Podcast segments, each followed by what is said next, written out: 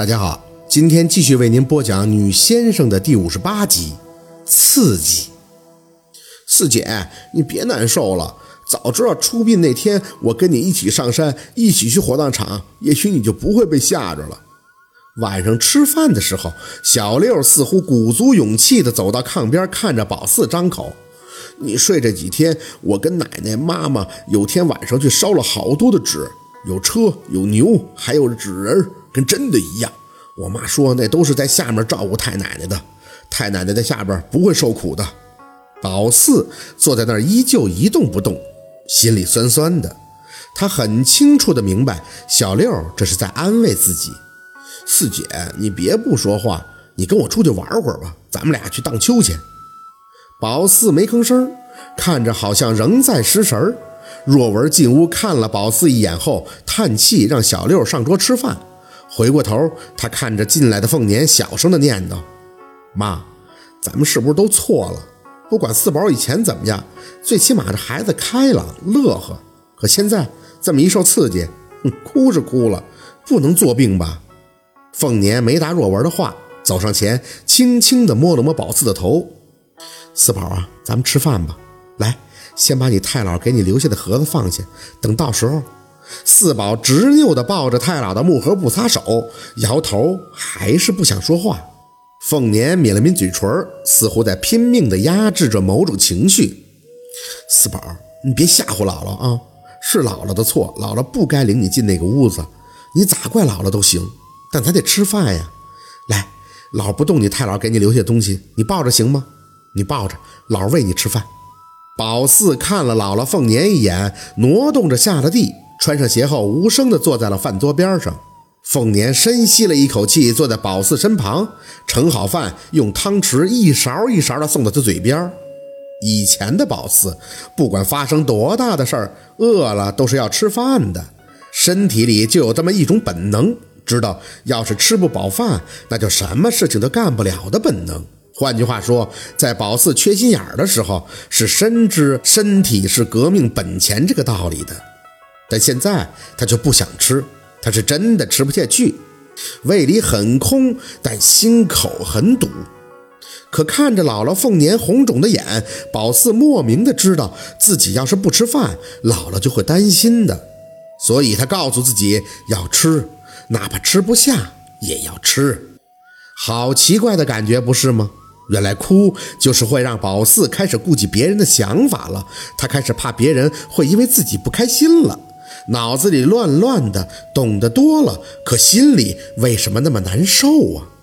饭桌上很安静，连一向喜欢在饭桌上捣蛋的小六也蔫悄的只顾扒了自己碗里的饭，或者是感觉太压抑了。那明月清了一下嗓子，很讨好的看着宝四笑：“宝四啊，我有个事儿还没跟你说呢，一会儿你吃完饭还有雪糕呢，嗯，奶油的雪糕，用勺舀着吃的。”小六听完就放下筷子，妈，你给四姐买雪糕了，我也想吃。哪是我买的呀？是韩家的小林子买的，他买两盒呢。你吃也是沾宝四的光。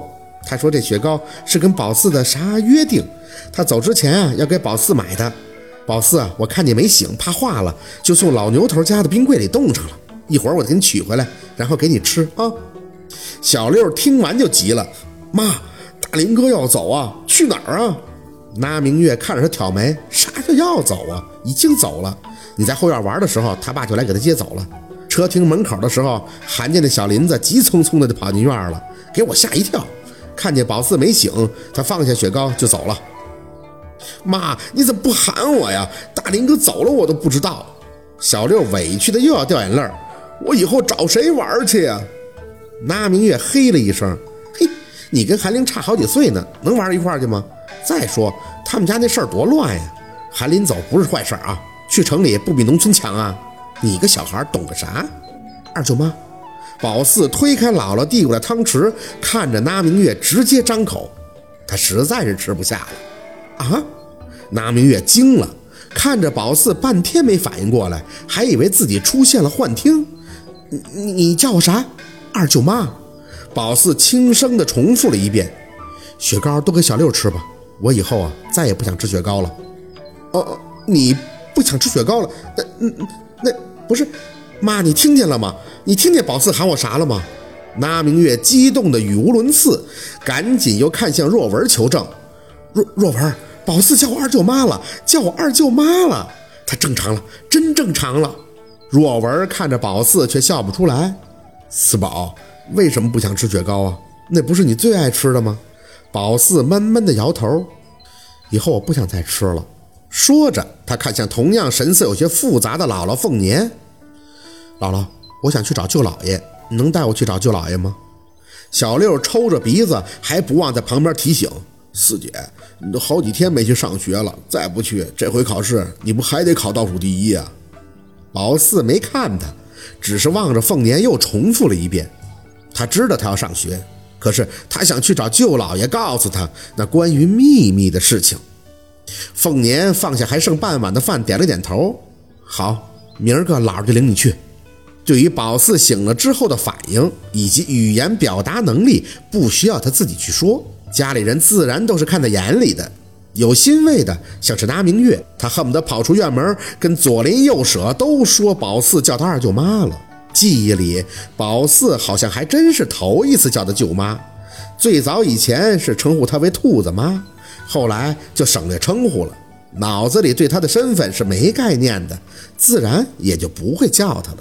当然，若文、凤年还有老爷，则看着宝四有些复杂。他们小心翼翼地对他好，甚至有些压抑。宝四不知道他们压抑什么，或许就像若文说的。怕他是受了什么刺激，缓不过来吧？宝四是受刺激了吗？那火是吓到他了，可他大多时候都是在消化，消化很多以前他不懂也不了解的东西，喜怒、悲伤、心痛，以及对错。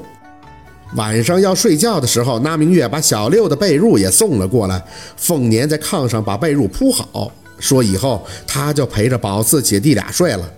宝四没什么反应，抱着盒子安静地坐在炕梢的一角，等着姥姥凤年铺好躺下。小六一直就沉浸在韩林离开的悲伤当中，趁着凤年去取枕头的时候，小心地凑到宝四身边开口：“四姐，大林哥走了，以后孙洪胜要是欺负咱俩怎么办呀？我可打不过他们。”宝四愣愣地抽回神儿，看着小六，一字一句地开口。有我在，没人能欺负你。好，今天的故事就到这里了，感谢您的收听。喜欢听白，好故事更加精彩，我们明天见。